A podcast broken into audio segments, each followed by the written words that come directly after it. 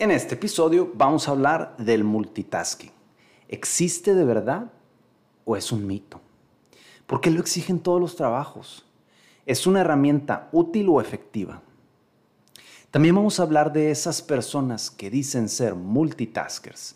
¿Son verdaderamente eficientes haciendo varias cosas al mismo tiempo o quizás se enfocan en muchas cosas en periodos cortos de tiempo? Pero antes de entrar en el tema, déjame platicarte que este es el último capítulo de la primera temporada. Estoy de verdad encantado eh, de esta aventura y me voy a tomar una pausa para ver qué puedo mejorar, qué puedo hacer nuevo y cómo me gustaría que fuera la segunda temporada. Voy a considerar algunas de las sugerencias que me han hecho, por ejemplo, invitar a algunas personas a que me ayuden a, a comentar algunos artículos, o quizás tomar un artículo a profundidad y dividirlo en tres diferentes episodios, e incorporar libros.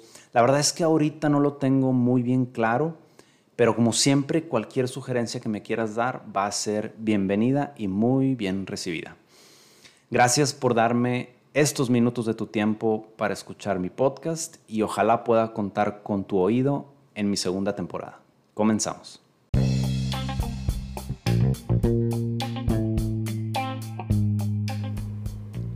Hola, ¿cómo están? Soy Alejandro. Bienvenidos a Audioartículos y gracias por picarle play.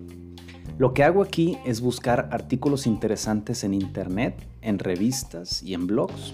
Tomo algunos puntos claves y te los platico en un máximo de 15 minutos. Los temas que aquí vas a encontrar van desde rutinas de ejercicio hasta herramientas de desarrollo personal y profesional. Espero lo que escuches en mi podcast te ayude a empezar o a terminar bien el día.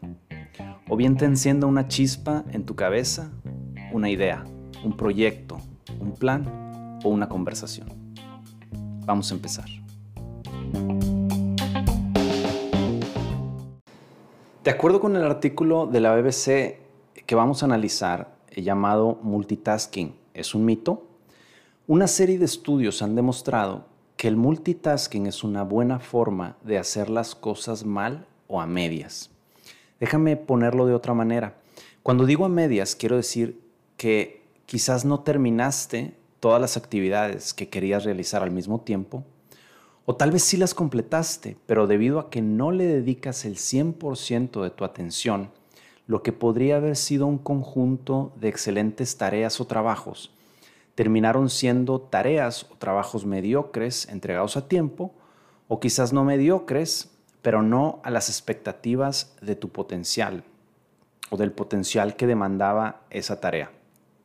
En otro estudio por la Universidad de Stanford, se encontró que esas personas que se denominaban a sí mismas multitaskers, de hecho son bastante malas en hacer múltiples tareas a la vez, porque al querer cambiar de una tarea a otra, los multitaskers tardan más tiempo en reaccionar y concentrarse en, esa otra cosa que las personas que estaban solamente dedicadas a una actividad.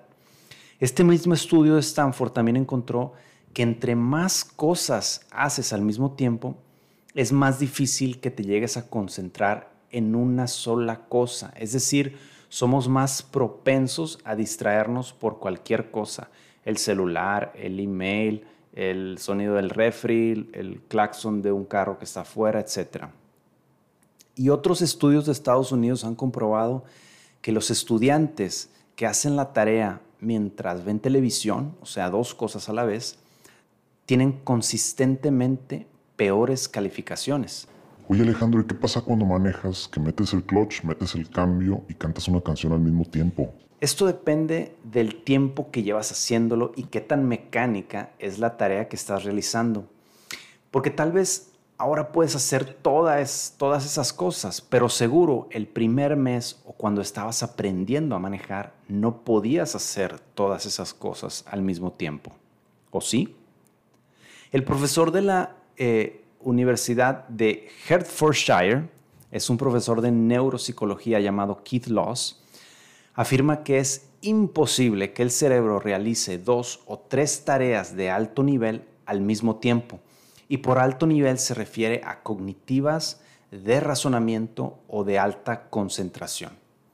Y entonces la razón por la cual puedes manejar, cambiar la velocidad en la mano, empujar el embrague o el clutch y cantar una canción al mismo tiempo es porque estás utilizando diferentes partes de tu cerebro.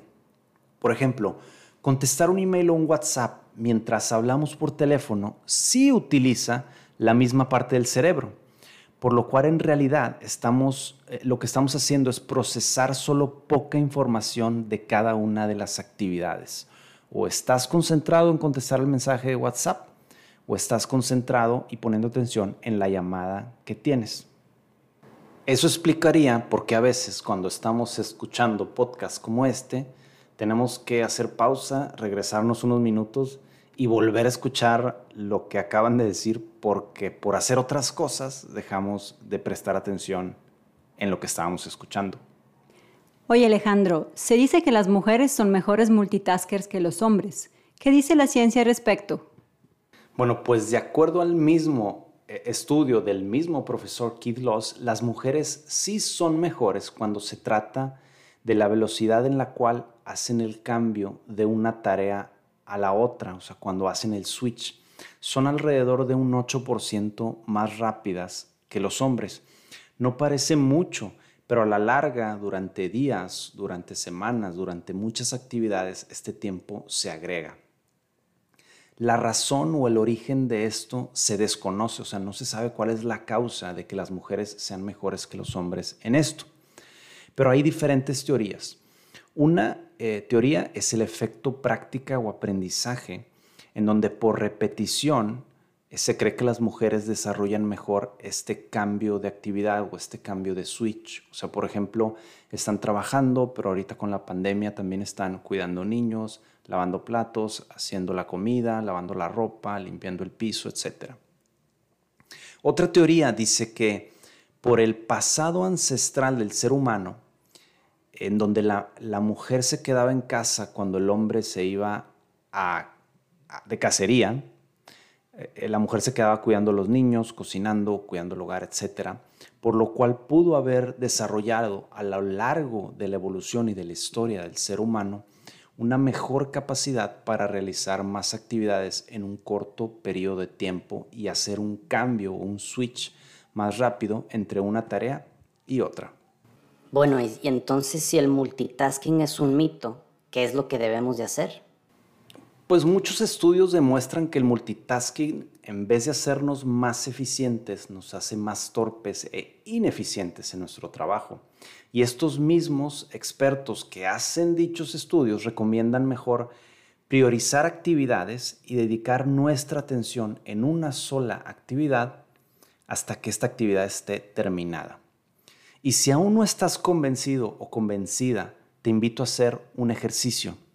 Toma el tiempo que te tardas en escribir la primera letra de tu nombre, la primera letra de tu apellido, la segunda letra de tu nombre, la segunda letra de tu apellido y así sucesivamente hasta que termines tu nombre y apellido.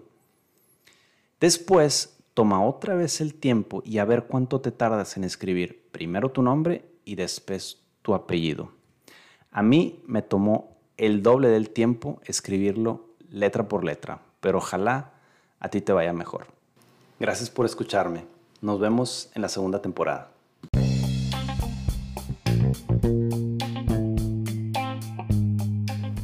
Muchas gracias por escucharnos, espero que te haya gustado este episodio. Si tienes alguna observación o alguna sugerencia, algo en lo que podemos mejorar o algún tema que te gustaría escuchar, por favor mándanos un correo o ponte en contacto con nosotros, nos encantaría escuchar de ti.